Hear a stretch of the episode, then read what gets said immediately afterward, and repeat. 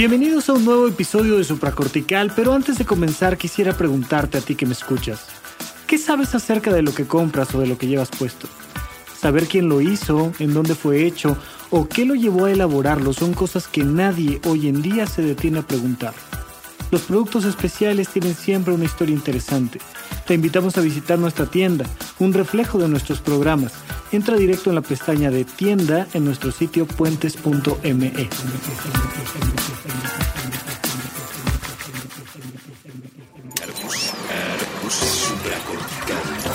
Aquí todos estamos locos.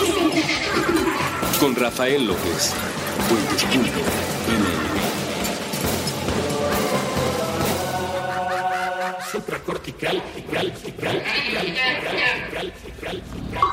Hola a todos y bienvenidos una vez más a este podcast que se llama Supracortical. Yo soy Rafa López y el día de hoy me he estado preguntando una y otra vez si no habrá una mejor manera de empezar todos y cada uno de los programas. Honestamente, si supiera cómo hacerlo mejor lo haría. Si alguno de ustedes tiene alguna sugerencia, se los agradeceré. Pero por lo pronto, de verdad, de verdad que estoy muy emocionado de poder platicar con ustedes. Ya hace, yo creo que más o menos como año y medio que estamos platicando y varios de ustedes me han hecho el favor de escucharme desde los más tempranos inicios de este, de este ejercicio. De hecho, hay por ahí escondidos algunos audios que algunos algunos eh, de los seguidores de Supracortical escucharon en otros espacios y les agradezco de verdad la paciencia, el entusiasmo, sobre todo la voz, la conversación, la posibilidad de, de hacer que esto sea algo más que yo hablándole a un micrófono, porque para escuchar mis propios pensamientos y mi propia voz hay otras alternativas eh, menos complicadas, aunque a veces más interesantes, pero muchas, muchas, muchas gracias de verdad a todos y cada uno de ustedes que está haciendo posible que esto sea un proyecto que ha ido creciendo. Espero yo por ahí darles algunas sorpresas más adelante. Ha sido una época de muchos cambios. Eh, de hecho, no sé si alguno de ustedes lo haya notado, pero, pero ha habido cambios en la calidad del sonido, en la precisión de mis historias y mis ejemplos, porque antes tenía yo un, un espacio destinado para para grabar y ahora de repente me tengo que estar moviendo de lugar, de momento, hacer un solo programa en varias partes y eso complica un poquito la historia, pero siento que ya más o menos voy agarrando ritmo. Ojalá ustedes no hayan sufrido mucho todos estos ajustes y por lo pronto seguimos platicando como cada viernes a partir de las 8 de la mañana y a partir de ese momento cuando ustedes lo decidan sobre todos y cada uno de los temas que conllevan algo relacionado con la calidad de vida y con nuestra vida cotidiana. Y hoy estamos platicando de uno de los temas que me parece más relevante, más importante, que es la posibilidad de poner límites. Límites que sirvan de algo, porque ah, vivimos en un mundo globalizado, todo el mundo lo sabe de hecho, esto mismo que es un podcast, un programa de radio por internet, hace algunas décadas yo jamás me hubiera imaginado que hubiera tenido la posibilidad tan sencilla, la verdad, de prender un micrófono, platicar con ustedes y ustedes contestarme. Entonces esto nos ha permitido construir puentes, puentes internacionales, puentes electrónicos, puentes virtuales, pero incluso puentes reales. Eh, algunos de ustedes han levantado la mano y se han quejado de alguna de mis opiniones o mis perspectivas y se les han abierto las puertas y se les ha invitado a venir y platicar en los micrófonos y así se ha hecho. Es decir, los límites se han trascendido, por decirlo de alguna manera, y eso definitivamente me parece algo muy bueno. Somos una, una sociedad mucho más integrada, somos una sociedad eh, cuya información fluye más rápido a través de las múltiples venas y arterias que hay entre la humanidad. Eso está muy bien. A mayor velocidad en la comunicación de las personas, habrá siempre una mayor evolución. Eso es un hecho.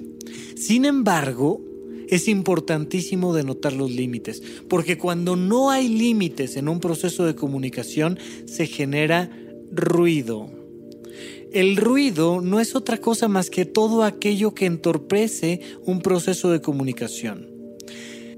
Hace apenas algunos días, un familiar mío, que aunque era un familiar político, era una persona querida, murió.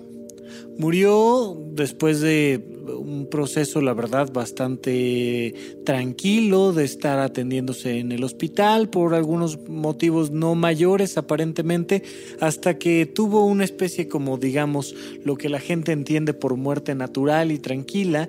Y por favor, por favor, no me vayan a mandar pésames si yo no estoy triste por ello. Espero que ninguno de ustedes lo esté. Y el hecho de no estar triste no disminuye el cariño y el recuerdo que tengo por él, pero les cuento esto por un motivo muy importante. Cuando yo era niño, iba a casa del tío Memo y pues estamos hablando más o menos de 1986, 88, y entonces había un televisor en la sala. El único aparato reproductor capaz de reproducir la televisión, perdón por la redundancia, era el televisor de la casa que estaba en la sala. No había iPads, no había teléfonos celulares y por supuesto era raro que hubiera más de una televisión en los hogares, al menos en Saltillo, Coahuila en aquel año. Y entonces, como ese televisor no tenía control remoto, a mí un pequeño bodoque, yo creo que de máximo un metro de altura, me mandaban por ahí a cambiarle a la televisión. Y para cambiarle a la televisión había que ajustar una pequeña perilla e ir viendo cómo la imagen mejoraba, mejoraba, mejoraba, hasta que le dabas exactamente al canal correcto, que por supuesto no había más de unos tres o cuatro canales de aire, ya no me pregunten eh, cuántos había, pero una vez que encontrabas el canal correcto, entonces la imagen y el sonido eran nítidos y entonces ya me daban permiso de regresar al sillón y ver el béisbol. Por supuesto que era lo que se veía en casa de alguien que llegó a jugar profesionalmente béisbol, pues se veía el béisbol. Y, y eso lo traigo a colación porque es algo muy curioso, lo, he aplicado como un ejemplo para muchísimas parejas que vienen a terapia aquí conmigo. El día de hoy vamos a hablar de los límites en las relaciones de pareja, pero también vamos a hablar de los límites hacia los hijos y también vamos a hablar de los límites con cualquier otra persona.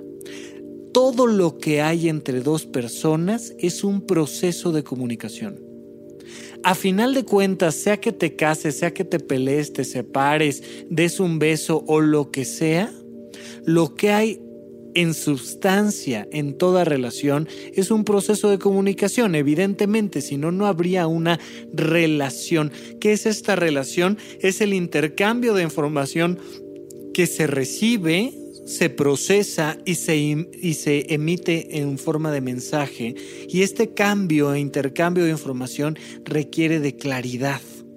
Entonces he utilizado este ejemplo con las parejas de la importancia que es encontrar el canal correcto. Ese canal, esa pequeña perilla que me permitía a mí sintonizar el béisbol, hacía que pusiéramos un límite cuando tú pones un canal de televisión, digo, ahora es mucho más fácil y más claro poner los límites, porque si pones el canal 253, lo que vas a recibir es la información que se está transmitiendo por el canal 253, no por el 54 ni por el 52, sino por el 253. Esa claridad es la que normalmente se va perdiendo a lo largo de las relaciones interpersonales. Imagínate tú que esta perilla de tanto darle vuelta, cosa que sucedía, de repente ya no tenía la precisión para hacer que lo que sea que haya sido el sistema eléctrico interno le permitiera enfocar adecuadamente. Y entonces de repente girabas mucho y avanzaba poco el sistema, o girabas poco y avanzaba mucho, y lo que generabas era ruido veías una imagen, recibías un sonido que no eran nítidos y sabías que estabas teniendo un problema de comunicación entre quien emitía la señal y tú que tenías un aparato receptor. ¿De qué se trataba? De tratar de encontrar el canal siempre, un sistema de límites que permitía que los mensajes llegaran. ¿Qué pasa mucho cuando llega una pareja a consulta y entonces dicen venimos a terapia de pareja? Lo primero que les digo es, aquí lo único que podemos estar atendiendo son los procesos de comunicación.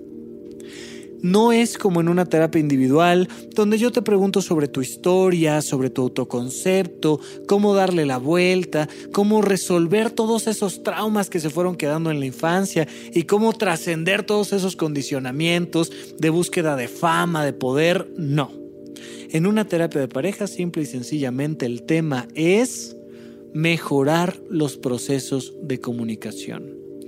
Y cuando la gente habla de, ah, es que tú y yo tenemos un problema de comunicación, normalmente la gente lo que piensa y lo que considera es, ah, entonces nos tenemos que comunicar más. Es decir, tenemos que hablar más, tenemos que vernos más, tenemos que contarnos más cosas, tenemos que no guardarnos secretos. Y entonces empiezan a echar más información, más información, más información, por donde no hay canales bien construidos. Eso es básicamente una estupidez. Es como que digas, oye, pues es que no está llegando eh, suficientes vehículos eh, de, de México hacia Toluca. Ah, bueno, pues en vez de ver si las carreteras están viables, si están bien construidas y están permeables, no, lo que hacemos es echar más tráfico. ¿Sabes lo que va a pasar? Muchísimas cosas van a pasar. Tú imagínatelas todo lo que puede suceder cuando de repente Semana Santa y nos toca por canales de comunicación todavía no terminados mandar a todos los chilangos a Cuernavaca. Yo soy chilango, orgullosamente ya tendrán por ahí un programita en Cuidad de México que estamos preparando donde les platico mi historia chilanga, pero de repente mandamos a toda la gente por canales de comunicación insuficientes. ¿Qué pasa? Pues que pasan cinco horas tú sentado en el tráfico y tocando el claxon como desesperado. Eso es lo único que sucede. Eso pasa cuando usted, dama o caballero, quiere resolver su relación de pareja hablando más, porque nos hace falta comunicación. Entonces, platícame y no me tengas ningún secreto, Señor, no caiga usted en la trampa no cuente secretos eh, ante, esas situaciones tan tentadoras como de sí, tú cuéntame, te juro que no va a pasar nada, es solo para conocerte un poco más, no lo haga, alerta, alerta, cuente hasta 10 y cuénteselo al psiquiatra al que más confianza le tenga, aunque sea por bitácora o por Twitter, me da lo mismo pero tengan cuidado con la información que mandan. Antes de mandar información grandota y múltiple, antes de enviar grandes camiones cargados de, eh, porras de un equipo de fútbol a las carreteras, asegúrense que las carreteras funcionan, por favor. Y hoy vamos a platicar mucho de cómo saber si las carreteras funcionan. Hay otras parejas, espero yo que cada vez sean menos, que se avientan todavía comentarios aún mejores. No solo nos vamos a contar nuestras netas, no. ¿Sabes qué? Como nos, como nos está yendo mal en la relación de pareja, pues lo que vamos a hacer es tener un hijo. Seguramente eso mejorará todo. Ajá, sí, vamos a mandar un, ejército de tanques y trailers y, de infantería a través de, de una pequeña avenida. Pues como pues por protección, ¿no? Como por seguridad, como para mejorar un poquito los procesos de comunicación. No, no funciona así. Para que podamos, sí, por supuesto, tener hijos y mandar lo que queramos por ahí, y para que podamos abrir nuestro corazón y contar nuestros secretos, nuestra intimidad emocional, que es quizá la más importante de las intimidades, necesitamos asegurarnos que el otro tiene el canal y la capacidad de recibir esa intimidad. Voy a hacer una pequeña analogía de esto, por ejemplo, con la diabetes. Espero que estén más o menos relacionados con el tema. Si no, cualquier duda, ya saben que ante dudas biológicas, aunque yo sea médico, aquí en Puentes las que contestan son las chicas de Mandarax, a las que les mando un gran abrazo y un saludo. Pero la diabetes es un error de comunicación. Eh, cuando empezó a entenderse un poquito más todo lo que tenía que ver con la diabetes, se dieron cuenta de que los síntomas principales, síntomas que reflejan que la persona ya está en un estado bastante avanzado y de descompensación en cuanto a su control de glucosa, son tres síntomas fundamentales poliuria, polifagia y polidipsia. Para todos los que no estén muy relacionados con el campo de la medicina, lo traduzco. Comer mucho, tomar mucha agua e ir constantemente al baño para desechar pues esa agua que te estabas tomando. ¿Y por qué digo que es un problema de comunicación? Mira, muy fácil, la diabetes es lo siguiente. Una célula se alimenta de glucosa el azúcar de una u otra manera, no de maneras uh, simples, hay que ser prudentes y considerados con la manera en la que incorporamos glucosa, a nuestro cuerpo, pero la glucosa es la gasolina del cuerpo, es lo que el cuerpo come. Si me tuvieran que preguntar en un examen de medicina qué cosas come el cuerpo, yo respondería básicamente dos, oxígeno y glucosa. Bueno, esta célula reclama glucosa y entonces tiene un mecanismo para avisarle al cuerpo, oye, tengo hambre. Entonces el cuerpo, el cerebro recibe la información y la persona en cuestión va y come. A la hora que come, se hace todo un proceso digestivo que permite hacer que la glucosa llegue a la sangre, por medio de las carreteritas de las arterias, llega hasta las células y en las células la célula toma la glucosa y se alimenta. Una vez entonces se desechan lo que se tenga que desechar por parte de la célula y los riñones hacen su trabajo. Sin embargo, ¿qué pasa? Que el mensaje empieza a no llegar adecuadamente. De repente la célula tiene un error en su capacidad para recibir, para para, para meter la glucosa porque sus receptores están maltratados. Y entonces, aunque la glucosa está allá afuera tocando la puerta, la célula no es capaz de abrirle y alimentarse. ¿Qué hace la célula entonces como buena célula humana? Pues se queja. Se queja y manda una serie de estímulos y le dice al cerebro, óyeme, ¿qué te pasa imbécil? Pues si lo que necesito es que me alimentes, mándame por favor glucosa. El cerebro, que es sumiso y muy, muy entendido en estas mañas, pues lo que hace es que dice, ok, bueno, generamos más hambre, vamos a comer más, come más e incorporan una nueva carga de glucosa a la sangre. Ahora hay más glucosa afuera de la célula tratando de entrar y la célula sigue sin poder recibir esa glucosa. Y entonces se sigue quejando y sigue pidiendo más y más y más hasta que lo que pasa es que se incrementan demasiado los niveles de azúcar en sangre. Entonces el cuerpo empieza a decir, oye, espérame, pues tengo demasiada azúcar en la sangre, lo que necesito es meter agua porque si no esto se va a hacer una miel espesa y me va a dar un infarto. Y entonces empiezas a tomar mucha agua y a la hora que tomas mucha agua te permite sacar por medio de los riñones agua con azúcar, agua con azúcar, agua con azúcar. Eh, la glucosa es el dinero del cuerpo, la glucosa es la moneda del cuerpo, la glucosa es la gasolina, la energía del cuerpo. Imagínate tú la tontería que es estar tirando dinero por el riñón. Digo que hay algunos que lo hacen a través de las promociones de Palacio de Hierro y otro tipo de tiendas como esas, pero más o menos es la misma historia. Lo que haces es ir y tirar tu dinero y listo, y, y entonces tomas y tomas agua para estar sacando la glucosa una y otra y otra vez, y la célula sigue pidiendo alimento. Este proceso de error de comunicación radica simplemente en que aunque el mensaje se está mandando adecuadamente, la célula no es capaz de recibirlo. Casi siempre cuando tengo presente a una pareja en terapia, él le quiere decir a ella que la ama profundamente.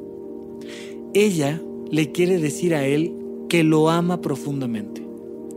Él lo único que necesita de ella es sentirse amado y ella necesita exactamente lo mismo. ¿Y sabes qué pasa? Que el mensaje, aunque está ahí, no llega. Y muchas veces no llega por no saber poner límites. Imagínate esto. Es tanto el exceso de comunicación y tan pocos los límites que el mensaje del amor no llega. Y ese es el mensaje más fuerte que una persona le puede lanzar a otra. Te amo. Y aún así el mensaje no llega. Vamos a explorar por qué, pero después de un pequeño corte cuando regresemos aquí a Supracortical.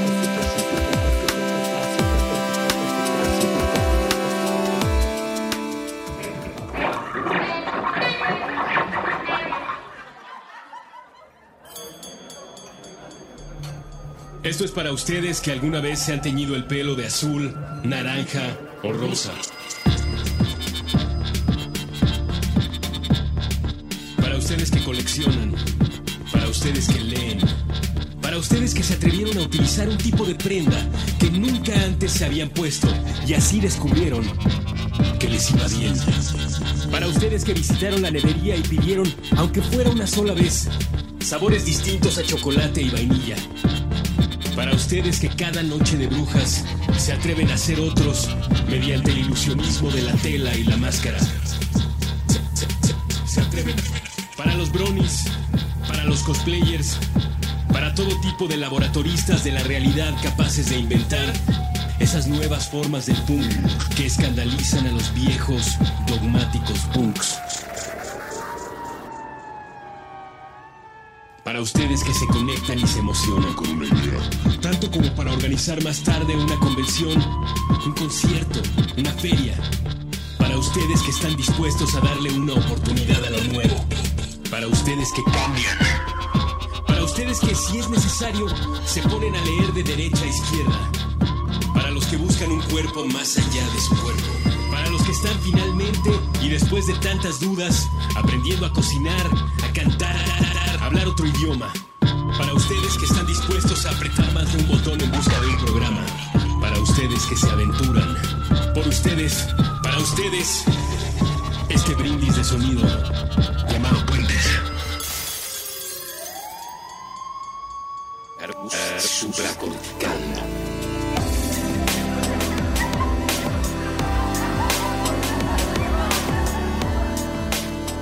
Estamos de regreso aquí en Supracortical. Yo sigo siendo Rafa López y no olviden que pueden ayudarme a completar este proceso de comunicación mandando ustedes mensajes que siempre son bien recibidos, pero para ello necesitamos tener canales límites claros y uno de ellos es hacerlo a través de arroba rafarufus en Twitter y también lo pueden hacer aquí directamente en la bitácora de puentes.me diagonal supracortical eh, para que debajo de este episodio que lo pueden escuchar, descargar, llevar a donde quieran, Siempre puedan dejar un mensaje, un comentario, trato de contestarlos todos, algunas veces tardo un poco más, algunas veces un poco menos, pero por favor de verdad lo importante de este proceso es la comunicación. Y esos límites tienen que irse marcando al igual que en las relaciones de pareja como lo platicábamos en el bloque anterior. Cuando una pareja llega, es importantísimo explicarle que esa pareja tiene tres vidas diferentes mi vida, tu vida y nuestra vida. Es decir, yo que puedo ser emisor o receptor, tú que puedes ser emisor o receptor y el canal en medio de eso. Pero las parejas crecen normalmente con una serie de condicionamientos que provienen de la familia, de la sociedad, donde solo por el hecho de que tú y yo nos casamos, como que tenemos la obligación de ser capaces de leer la mente del otro. Y entonces se dan estas frases como de, pero que no te fijas, pero que no te diste cuenta, pero que no estás viendo que yo, pero a poco no se te ocurrió simplemente que... Porque nunca establecimos los canales de comunicación. Los límites tienen que establecerse todo el tiempo, pero si no son ya expertos y de verdad tienen un gran nivel de comunicación con su pareja, por favor busquen la manera de hacer explícitos los conflictos implícitos. De repente hay una serie de circunstancias que hay que delimitar. Las grandes empresas suelen tener juntas todo el tiempo en los equipos de trabajo. Y entonces tienen juntas y juntas y juntas y juntas y juntas, donde lo que se trata al menos de concretar es saber quién tiene que hacer qué cosa, cuándo lo tiene que hacer y para qué lo va a hacer. Entonces, si nos reunimos en nuestra empresa para platicar, pues es para que ustedes lleguen a un acuerdo y me digan, bueno, mira, lo que pasa es que Pedrito de mantenimiento tiene que hacer que la puerta de la entrada principal se abra. Oye, Pedrito, ¿y como cuándo podrás tener eso listo? No, pues yo le hablo al cerrajero, no sé qué, la, la, y tiene que estar listo para pasado mañana en la mañana. Ok, perfecto, te lo encargamos. Y se hacen incluso este tipo de minutas donde se dice quién, cuándo, qué tiene que hacer y para qué se tiene que hacer. Ese último punto a veces se olvida con frecuencia. Estas empresas, si no tuvieran juntas, se meterían en problemas más graves de los que normalmente se meten, pues porque suelen ser juntas, juntas que tienen problemas de comunicación, pero bueno, eso lo platicaremos en alguna otra ocasión. Pero sin embargo, las juntas ayudan mucho a hacer explícito lo implícito. Mientras que en otra gran empresa, que es la relación de pareja, la gente toma como ofensa hacer explícito lo implícito. A ver, o sea que tengo que decírtelo todo. No puedes simplemente adivinar lo que yo estoy pensando. Híjole, discúlpame, por más que he escuchado a Rafa en supracortical, todavía no ha hecho un episodio de cómo leer la mente. Ojalá un día lo haga. Mientras tanto, por favor, fueses tan amable, explícame qué es lo que realmente tenemos que hacer. Mientras más problemas de comunicación tenemos, más explícita tiene que ser nuestra comunicación. Porque a la hora de que la hacemos implícita, creamos las condiciones propicias para que se genere algún error. Entonces, por favor, vamos a hacer explícito lo implícito. Y entonces tú y yo nos sentamos en un lugar, en un momento determinado. Vamos a tener una junta tú y yo que de verdad puede ser desnudos después de haber tenido un apasionado encuentro sexual en la cama, pero vamos a llegar a un acuerdo. O puede ser en la sala sentados, este, con un cafecito cada quien, o puede ser en público, en un restaurante, no importa. Pero necesitamos crear un lugar, un contexto para poder hacer explícito lo implícito y poner límites ¿Cuáles son estos límites? No es decir, no hagas, no vayas, no pienses, no, es, no son límites, esas son limitantes. Es determinar simplemente quién, cuándo, qué y para qué se van a hacer las cosas. Oye, para mí es muy importante que cuando yo despierto con cinco minutos para salir a trabajar, el baño esté listo para que yo me pueda meter a bañar. Ok, perfecto. Vamos a platicar. ¿Quién va a pararse en la mañana a prender el boiler, por ejemplo? ¿Cuánto tiempo va a utilizar la persona en la regadera y para qué estamos haciendo esto? ¿Sabes para qué estamos determinando esto? Para tener una mejor comunicación y una mejor convivencia porque las personas normalmente se quejan de cómo su pareja usa el baño, cómo come, cómo utiliza el dinero, cómo viaja, cómo se relaciona con sus amigos y vienen a terapia a quejarse y quejarse y quejarse del otro es muy común que vengan a terapia diciendo, mira, vengo a contarte todo lo que este imbécil hace para ver si ya me lo cambias, aunque sea por otro, brother, pero algo tenemos que hacer, ¿no? Y entonces lo que siempre les digo es, no, haz una lista de todo lo que te quejas de tu pareja. Por favor, agarra una hojita y pon todo lo que te choca de tu pareja. De verdad, si necesitas más hojas, este, compra unas recicladas y utilízalas por los dos lados. Eh, no importa, pero haz una lista completa, ¿sí? Y luego te pregunto, bien, ¿qué vas a hacer al respecto? ¿Qué vas a hacer tú al respecto considerando que tu pareja así es? Te lo digo desde ya. Lo que vas a hacer es a poner límites claros. Oye, ¿sabes qué? Es que a mí me molesta muchísimo que mi esposo o mi esposa se va de fiesta, agarra la jarra y yo tengo que estar cuidando a los niños todo el tiempo mientras ella está, bueno, hasta las chanclas o mientras él está perdiendo el dinero en el dominó cubano, yo qué sé. Ok, muy bien. ¿Qué vas a hacer? Pues ¿qué voy a hacer? Ya lo hice. Ya le dije que no lo haga. Ya le dije que no vaya. Ya dije que, maldita inmadurez que no puede ser. Ya, ya hasta te lo mandé a consulta, brother. A ver, a ver, a ver, a ver. ¿Qué vas a hacer tú?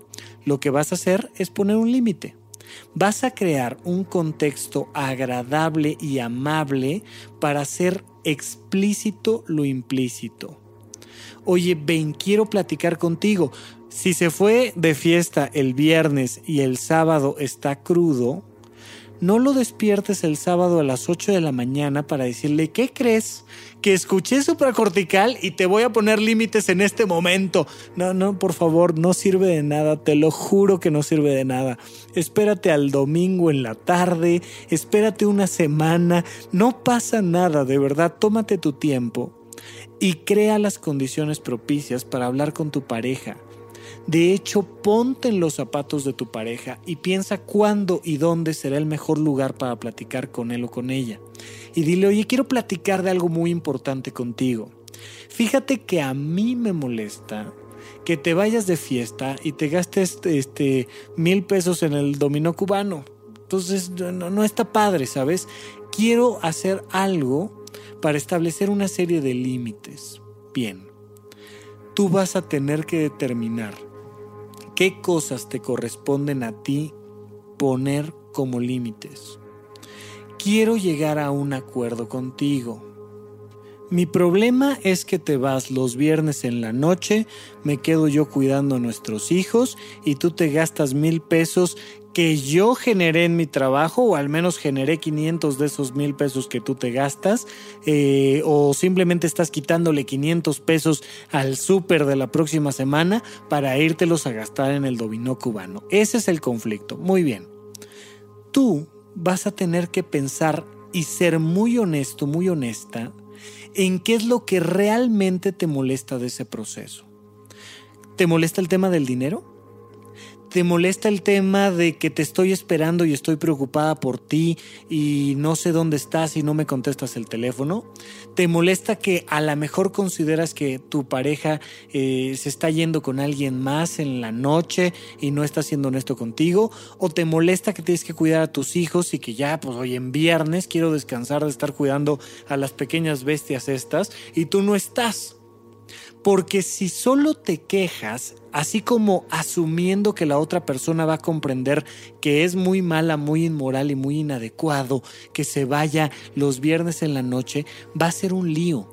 Primero sé honesto contigo mismo, contigo misma, y pregúntate, ¿qué es lo que realmente me molesta de esto? ¿Sabes qué es lo que me molesta de esto? Me molesta que te gastas los 500 pesos del súper de la próxima semana. Ok, muy bien. Entonces, quiero establecer límites contigo y aquí empieza un juego de acuerdos entre la persona y la pareja. A ver, yo te propongo lo siguiente y entonces viene una propuesta, un límite que es constructivo, es decir, que es bueno para ti y que es bueno para mí. A ti te gusta ir a jugar dominó cubano todos los viernes, ¿no? Sí, perfecto. Pero de tu dinero solo tienes 500 pesos y el resto es del súper, ¿no? Sí, ok. Yo poniéndome en tus zapatos te propongo lo siguiente para que los sábados no tengas una bronca con tu pareja, o sea, sé conmigo. ¿Qué tal si solamente te llevas los 500 pesos y los otros 500 del súper a mí me los das desde el día jueves? Voy a establecer un límite de tiempo, fíjate. Yo ya sé que si llega el viernes y tú traes mil pesos en la bolsa, te los vas a gastar. Entonces, te propongo lo siguiente, yo no me voy a enojar contigo, pero te voy a poner el límite de que me entregues 500 pesos el jueves. Tú tienes 500 pesos para apostar el viernes y todos felices y contentos. Ok, perfecto, bien, hasta ahí suele ser algo más o menos sencillo de arreglar, pero de repente viene este otro proceso que es, ¿y si no lo cumplo, qué hacemos? Imagínate esta pregunta, imagínate que tú estás platicando con tu pareja y le dices, oye, ¿sabes qué? Vamos a poner límites, tú me das 500 pesos los jueves y ya resolvemos el asunto y tu pareja te sale con la chistosada de preguntarte, ok, ¿y si no lo cumplo, qué hacemos? ¡Ay! ¿Cómo me puedes preguntar eso? ¿Significa que no lo vas a cumplir? ¿Que no estás comprometido? ¿Que necesitas ir a terapia con Rafa? ¿Que alguna tontería de esas? No.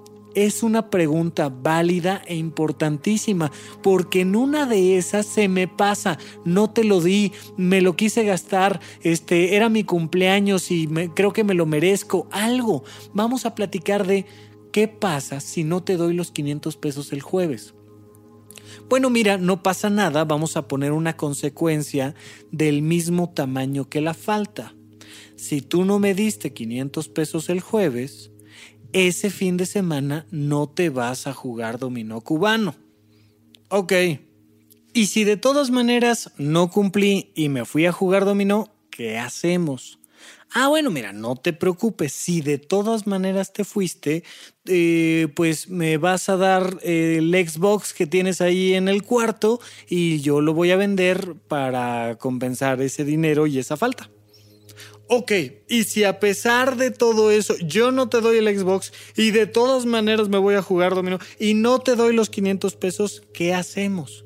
Bueno, muy fácil, pues entonces te cierro la puerta de la habitación y ya no duermes en esta cama. Y si de todas maneras me brinco todas las trancas y me meto, ah, bueno, entonces sí, ya viene el proceso de divorcio. Punto. Y vamos poniendo límites claros. ¿Sabes quiénes son muy buenos para poner límites? Los bancos. Los bancos no suelen insultarte, bueno, a veces sus agencias de cobranza sí, pero vamos a pensar meramente en el banco. Los bancos no suelen insultarte. Tú llegas, te sientas al banco y te leen un contrato, te dicen, mira, te voy a prestar 10 pesos por cada mes que pase tú me vas a dar un centavo y si no me das el centavo yo te cobro intereses. Y ya. Y si llega ese mes y no pagaste tu centavo, el banco te cobra intereses. Y si vas acumulando muchos intereses, pues se queda con tu casa. Punto, listo.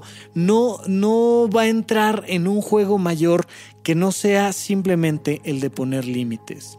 Las parejas suelen venir a terapia diciéndome, es que no me quiero divorciar, pero ya no quiero vivir con él. A ver, ¿te quieres divorciar o no te quieres divorciar? No, no me quiero divorciar, segura, pero ya no quiero vivir así. Ok, ¿qué, qué vas a hacer? Bueno, le voy a crear una serie de condiciones propicias para que convivamos adecuadamente. Oye, y si no cumple él, porque es una persona con libre albedrío y tiene todo el derecho de no cumplir, si no cumple con esas condiciones, ¿qué? Pues solo te quedan de dos sopas. O te aguantas o te separas. Se supone que a la hora que ponemos límites, le estamos abriendo la puerta a la otra persona para convivir de manera adecuada con nosotros. Pero si la otra persona no aprovecha ese contexto para comunicarse mejor conmigo, pues tengo que tomar decisiones. Hay muchas parejas que saben que ya no la hacen juntas. Hay muchas parejas que no se entienden, no se quieren, no se aman, no se soportan, pero tienen miedo de tomar decisiones claras prefieren quejarse durante años y se quejan y se quejan y se quejan. Y uno pregunta, ¿por qué no te separas? Pues porque, y vienen una serie de pretextos. Voy a ponerte los límites con la intención de que nuestra comunicación mejore, porque vamos a este ejemplo que ahorita llevé yo hasta el divorcio, pero oye, mi problema es que te gastas los 500 pesos del súper. ¿Cómo le hacemos? Ah, pues mira, vamos a hacer que me entregues tú 500 pesos que yo voy a guardar y utilizar para el súper de la próxima semana, el día jueves. Y resulta que esta persona dice, claro, pues eh, yo le doy los 500 pesos para el súper, ella va a estar tranquila y yo me puedo ir con libertad a jugar dominó con mis amigos, punto. Y ya, no pasa nada. O sea, si la otra persona quiere estar contigo, la otra persona pone de sí, te juro que a la hora que pones el primer límite se resuelve muy fácilmente. Vamos a poner más ejemplos como estos, pero vamos a salirnos de la relación de pareja para irnos a los límites con los hijos. Es la misma historia, seguimos hablando del mismo tema, pero ojalá esto ayude a que quede un poquito más claro esta perspectiva. Regresamos después de un pequeño corte aquí a Super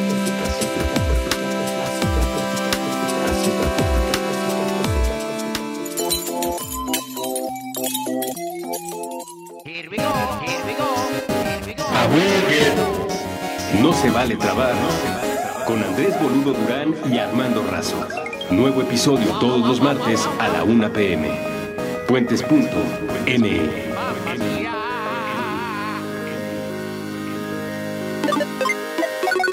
Un libro es un puente, una canción es un puente, una película es un puente, una computadora es un puente, un balón es un puente, un plato es un puente. Aquí tratamos de hacer que crucen todos. Madame Malé. Conversaciones de diseño con Ana Elena Malé. Con Ana Elena Malé. Nuevo episodio todos los jueves a las 10 de la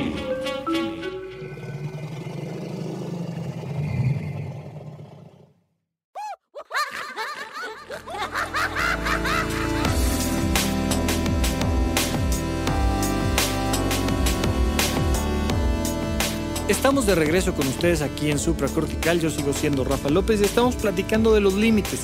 Esto que voy a decir a continuación en torno a los hijos aplica exactamente igual para las parejas y aplica exactamente igual para los hermanos, para los jefes, para los compañeros, para los amigos, para todo el mundo. Se trata de poner límites claros. Es decir, yo me pongo en tus zapatos y pienso cómo ayudarte al mismo tiempo que te pongo un límite. Decíamos del tema de una persona que este, se molesta porque su pareja se va a jugar los viernes y se gasta X cantidad de dinero. Bueno, ¿sabes qué? Vamos a hacer lo necesario para que yo no me moleste. Déjame el dinero que se supone que yo voy a utilizar para otra cosa y tú gástate lo que te haya sobrado de la semana como tú lo quieras hacer. Estamos estableciendo límites. Con los hijos, más que decirles lo que tienen que hacer, hay que enseñarles a tomar decisiones dentro de límites claros. Si el niño tiene 5 años, le vamos a dar la opción de que coma brócoli, de que coma lechuga o de que coma pepino. Ay, pues yo como soy un niño quiero comer dulces. Ok, vuelvo a poner los límites perfectamente claros. Puede ser brócoli, puede ser lechuga o puede ser pepino. Tú decides. Pues entonces no quiero nada. Perfecto. La única consecuencia es que no va a haber comida hasta que no decidas si brócoli, lechuga o pepino. Te prometo que si estableces claramente los límites, en muy poco tiempo tu hijo va a estar tomando la decisión de brócoli o de pepino o de lechuga, pero va a estar comiendo verduras. El problema es que solemos, así como con nuestras parejas y con nuestros jefes y nuestros amigos, explicar demasiadas cosas a nuestros hijos. En esta premisa real, correcta, buena, de que los niños son inteligentes, que sí lo son, les explicamos demasiado no, mira, es que tú tienes que comer verduras porque fíjate que las verduras contienen una alta cantidad de hierro, ese hierro se mete a tu sangre, se convierte en parte de tus glóbulos rojos que van a captar oxígeno y entonces ese oxígeno va a tu cerebro y te oxigena el cerebro. Por eso tienes que comer brócoli.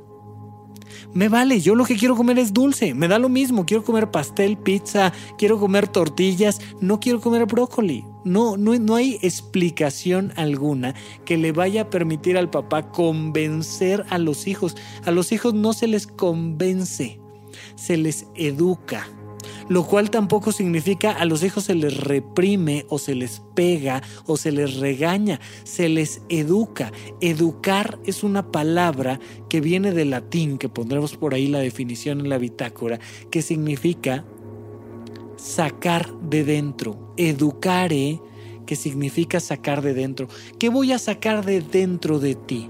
Lo que tengas dentro. ¿Qué te gusta más? ¿El brócoli, la lechuga o el pepino? Eso lo vamos a aprender a la hora que te ponga límites claros. No puedes comer hasta no comer tus verduras. Límite claro. No es agresión, no es insulto, no se le dice con un gesto amenazador y terrible, simplemente no se le da de comer hasta que no elija su verdura pero le damos opciones porque los papás tendemos mucho a decir, no, esto es lo bueno para ti, tienes que comer brócoli, te tiene que gustar el brócoli. A lo mejor no le, gusta, no, le gusta el brócoli, pero le fascina el pepino. Bueno, pues sabes qué, brother, que te fascina el pepino. Tú lo vas a elegir y ya incluso si lo quieres utilizar más adelante en tu adolescencia para otros fines, maravilloso, es una cosa genial lo que las verduras nos pueden dar. Pero en este caso tú estás eligiendo, perfecto, cómelo, disfrútalo, adelante. Pero te estoy poniendo un límite claro. Oye papá, pero es que ya crecí. Ok, ¿cuántos años tienes? Fíjate que ahora tengo 15 años. De acuerdo. Y eso significa que los viernes en la noche puedo comer pizza porque me voy con mis amigos y es algo importantísimo para mi desarrollo. Perfecto. vamos a llegar a un acuerdo y vamos a ponerte los límites. Si lunes, martes, miércoles y jueves, sin que te tuviera yo que reclamar, te comiste tus verduras, las que tú quieras, ya ni siquiera te voy a dar a elegir tres porque ya eres un adolescente. Si lunes, martes, miércoles y jueves comiste tus verduras, pues entonces el viernes puedes salir de fiesta. Es extremadamente común que los papás primero paguen y luego pidan el trabajo en cuestión. ¿Qué tan frecuentemente le hablas a un albañil, a un electricista? ¿Qué tan frecuentemente vas a un doctor y primero pagas y luego recibes el trabajo? Nunca o casi nunca no sería lógico y correcto. Bueno, con los adolescentes, primero te dejo ir de fiesta el viernes y luego te pido que como eres muy maduro, pues claro, eres un adolescente, evidentemente como no voy a confiar en tu madurez, lunes, martes, miércoles y jueves comas tus verduras. Señores, no es al revés, por favor. Una vez que hayas comido lunes, martes, miércoles y jueves tus verduras, el viernes puedes ir de fiesta. Ay papá, pero es que solo un día no me las comí y solo un día hice berrincha y solo por eso no me vas a dejar salir de fiesta. Eres lo peor que me ha pasado en el universo. Nunca jamás te has preocupado por mí. Perfecto, tienes todo el derecho de opinar lo que quieras, pero no sales hasta que lunes, martes, miércoles y jueves no te comas las verduras no te grito, no te insulto, no te cambio las reglas en el momento, te aviso desde antes que la próxima semana vas a tener que comer tus verduras todos los días para poder ir a comer pizza el viernes. Es del mismo tamaño la consecuencia a el límite, por favor. Eso es importantísimo establezco los límites de manera clara, amable, amorosa. Brother, te ayudo. Es más, mira, tú busca recetas en internet, dime cuál va a ser la verdura que más te va a gustar comer. Ven, vétete a la cocina, prepárala conmigo. Estoy a tus órdenes, de verdad, estoy a tu servicio pero come la maldita verdura porque si no, no sales. no sé si me explico. Si, si, si la quieres hacer en licuado y echártela así con la nariz tapada este, en 10 segundos, adelante, no tengo tema. Pero todos los días vas a comer verduras o si no, simple y sencillamente no sales. Pero no es castigo, es consecuencia. ¿Cómo vas a salir a comer carbohidratos si no has estado comiendo verduras? Y establezco los límites claros estos límites tienen que ser buenos para ti y buenos para mí. Tienen que ser acorde a nuestro contexto. Eso se llama itinerantes. Los límites tienen que ser constructivos e itinerantes. Y por supuesto que tiene que haber un grado de flexibilidad oye, pues este, te juro que sí iba a comer verduras, pero me, tropecé y me fracturé una rodilla y en todo el día no comí, pues ese día no comí verduras. Bueno, pues ok, te, te la pasamos, no sé si me explico, o sea, hay que poner la flexibilidad que tú como padre consideres pertinente en torno al límite. Hay que poner la flexibilidad como pareja, oye, ¿sabes que sí te iba a dar los 500 pesos, pero pues resulta que nuestro hijo se enfermó, hubo que llevarlo al pediatra comprarle medicamentos y me quedé nada más con 450 pesos, pero quisiera ir al dominó porque me quiero relajar. Claro, hombre, o sea, adelante, vamos a flexibilizar un poco los límites, pero dentro de un rango específico. Los límites se ponen buscando estar yo bien conmigo. ¿Por qué voy a estar bien conmigo? Lo hemos repetido hasta el cansancio. Porque soy congruente entre lo que pienso y lo que hago. Entonces emocionalmente me siento bien. Una vez que pienso lo que siento y lo que hago de una manera congruente, una vez que lo vivo, perdón, de una manera congruente, entonces me pongo en tus zapatos y me pregunto, ¿cómo te ayudo a que este límite sea bueno para ti? ¿Cómo le hago para que sí te puedas ir los viernes en la noche a comer pizza o a jugar dominó? ¿Cómo le hago para que te la pases bien con tus amigos y para que el fin de semana no estemos tú y yo peleados? Me voy a poner a pensar en ti, pero genuinamente voy a pensar en cómo hacerte mejor la vida a ti. Perfecto. Una vez entonces, te lanzo una propuesta de límites constructivos, flexibles e itinerantes, pero sobre todo claros. No te voy a aplicar los límites con agresión, sino con amor, con dulzura, con empatía, pero igualmente claros. El límite es uno. Oye, y si me brinco el límite, perfecto, nos pasamos a algún otro límite constructivo, te doy otra opción para que, ok, sí me vas a tener que pagar intereses, te va a salir más caro de lo que te hubiera salido si me hubieras pagado en tiempo, pero no te voy a quitar tu casa, nada más te va a salir un poco más caro. De hecho, te digo que tanto desde antes de que firmes el contrato. Oye, y si aún así, bueno, mira, entonces vienes al banco, lo platicamos y llegamos a un acuerdo para que no me lleve yo tu casa. Y si aún así no voy al banco y no, ah, bueno, entonces sí voy y te quito la casa. Y entonces estos límites se van escalando. Tiene que haber una escalada, pero hay que ser muy honestos con nosotros mismos. ¿Somos o no somos capaces de aplicar los límites que estamos diciendo? Porque si no podemos aplicar las consecuencias de esos límites, lo único que estamos haciendo son amenazas. Te voy a hacer, te voy a quitar, vas a ver, voy a vender, voy a vender tu Xbox, voy a este, aventar la tele por la ventana, no vas a ir a la escuela nunca jamás en la vida. a ver, a ver, a ver. No son amenazas, son límites. La gran diferencia es que una amenaza es simplemente para generarte terror y pensar que por eso vas a cambiar. Mientras que un límite es un contexto amoroso para que podamos convivir adecuadamente. Yo lo que te estoy diciendo es, si tú sintonizas el canal 5, yo te voy a dar el contenido del canal 5. Ah, pues no quiero, yo quiero que me llegue el contenido del canal 5 por el canal 7. Vas a ver que no se puede. Ya Patti Chapoy lo ha intentado alguna vez y ni siquiera ella puede. Entonces, si pones un límite particular, hay que cumplirlo. Porque si no, ¿qué pasaría si empiezas a ver contenido de tres canales diferentes en una misma frecuencia? Que no vas a entender nada que lo único que vas a tener frente a ti va a ser ruido, va a ser una comunicación entorpecida. Pero si tú y yo tenemos canales claros, el mensaje va a llegar.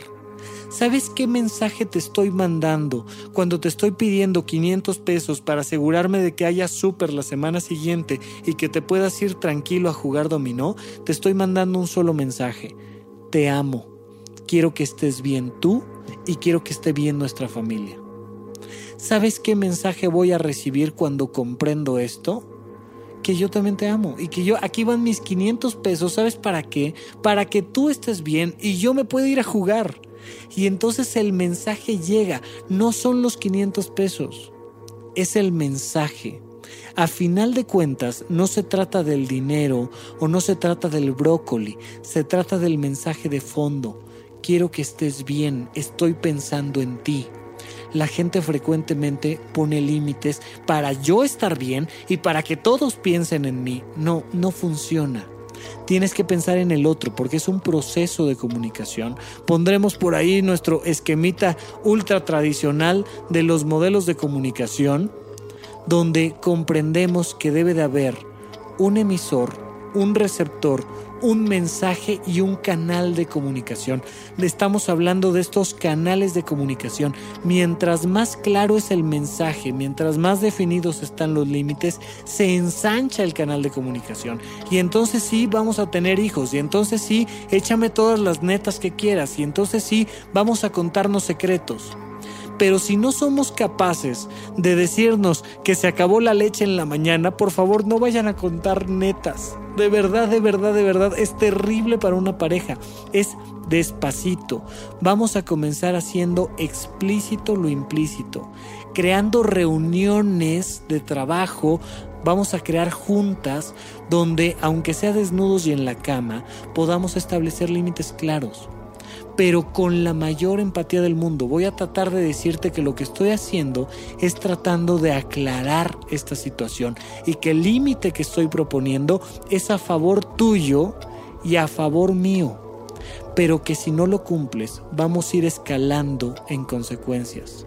Aplica con tus hermanos, aplica con tus compañeros de trabajo, aplica con tus hijos, aplica incluso contigo mismo. Ponte límites tú a ti porque normalmente nos ponemos metas y objetivos de principio de año y nunca nos preguntamos, bueno, ¿y si no lo cumplo, cuál va a ser la consecuencia? De verdad, de verdad que tomaríamos mucho mejores decisiones si tuviéramos la capacidad para establecer esos procesos de consecuencia de manera clara amorosa y sobre todo pensando en el beneficio del otro o en este caso si estamos hablando de mis propósitos de año nuevo en mi beneficio personal.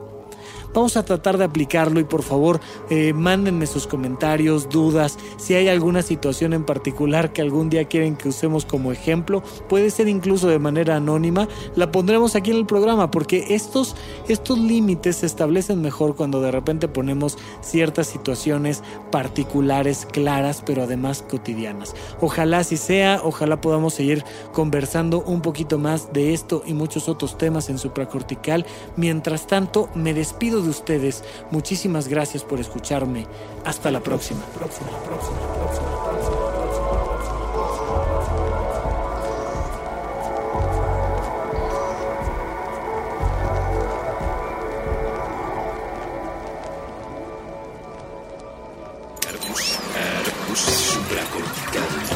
Aquí todos estamos locos. Con Rafael López. Puentes.